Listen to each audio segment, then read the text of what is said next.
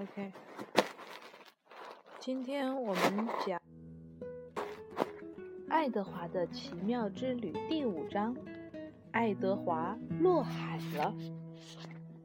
当图雷恩家在为他们到英国去的旅行做准备时，埃及街上的那所房子里一片忙乱的景象。爱德华有一个小皮箱，阿比林正为他打点着。装入他最精美的衣服和他的几顶最好的帽子、三双鞋等等，这样他在伦敦就可以打扮得漂漂亮亮的。他把每套衣服装进皮箱前，都要先把它向他展示一番。你喜欢这件衬衣配这件衣服吗？他问他，或者说，你想戴上你的黑色的礼帽吗？你戴上它。看上去会很漂亮，我们要把它装起来吗？后来，在五月的一个晴朗的星期六的早晨，爱德华和阿比林还有图雷恩夫妇终于登上了轮船。他们站在船栏杆旁边，佩勒格琳娜站在码头上，她的头上戴着一顶松软的帽子，帽子周边穿着一串花儿。她两眼直勾勾地盯着爱德华。他的乌黑的眼睛闪着光。再见，阿比林冲他的祖母大声说道：“我爱你。”轮船缓缓驶离了码头。佩勒格琳娜朝阿比林挥着手：“再见，小姐。”他大声说道：“再见。”爱德华觉得他的耳朵里有什么湿的东西，他认为那是阿比林的眼泪。他希望他别把他抱得那么紧。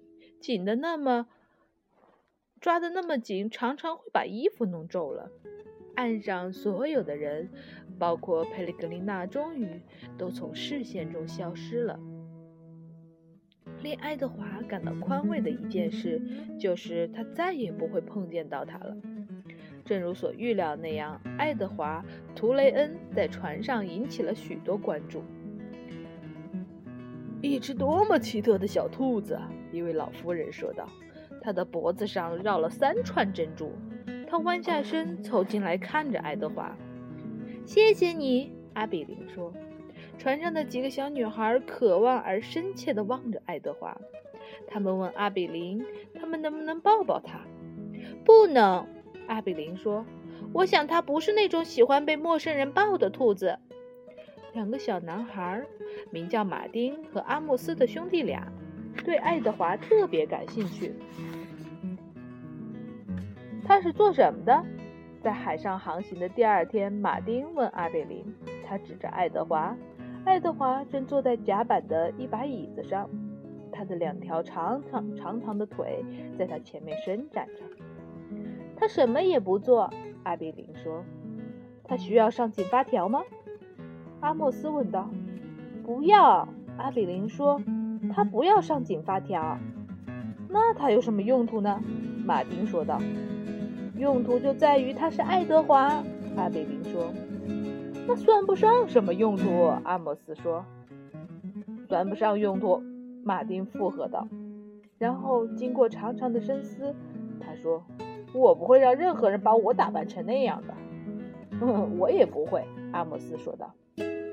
他的衣服能脱掉吗？马丁问道。衣服当然是可以换的，阿比林说。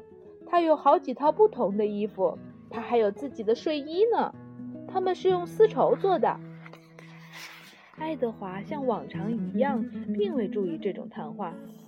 海面一阵微风吹过，他脖子上围着的丝巾在他身后飘动起来。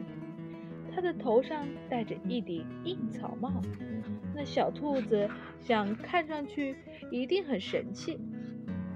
完全出乎意料的是，他被从甲板的椅子上一把抓下来，先是他的围巾，然后是他的上衣和裤子，都被从他身上剥掉了。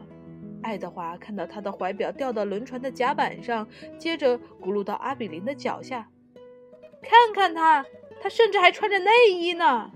他把爱德华高高举起，以便阿莫斯可以看见。把它脱掉。阿莫斯喊道：“不！”阿贝林大声尖叫道：“马丁脱掉了爱德华的内衣。爱德华现在开始在意自己的境遇了。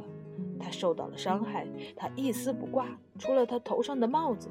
而且轮船上的其他乘客都在看着他，向他投来好奇而窘促的目光。把它给我！阿贝林尖叫道：“它是我的！”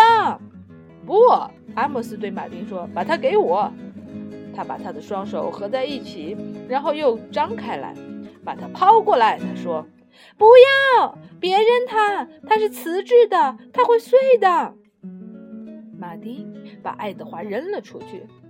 爱德华赤裸裸地穿过空中。那小兔子刚才还在想，当着一船乘客的面赤裸身体，可能是发生在他身上最糟糕的事儿。